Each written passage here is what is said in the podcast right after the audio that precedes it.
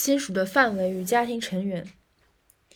亲属的范围主要包括，嗯，亲属作为基于婚姻、血缘和法律拟制而产生的社会关系，可以上下左右延伸及延续，但法律所调整的只是一定范围内的亲属关系。我国民法典《婚姻家庭编》调整的亲属范围以近亲属为限，近亲属包括配偶、父母、子女、兄弟姐妹、祖父母、外祖父母、孙子女、外孙子女。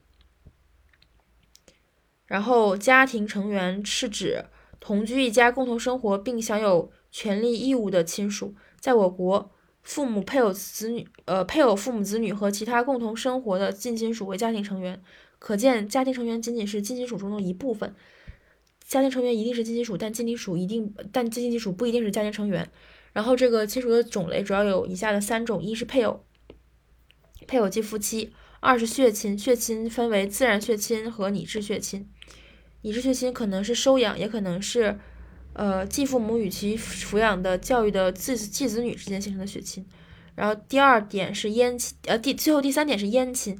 姻亲是指通过婚姻而产生的亲属关系。姻亲呢，即配偶一方与对方的血亲之间产生的亲属关系，但配偶本身不在姻亲之列。就配偶是配偶，姻亲是姻亲。配偶是配偶是夫妻，然后姻亲是配偶一方与对方的血亲之间产生的亲属关系。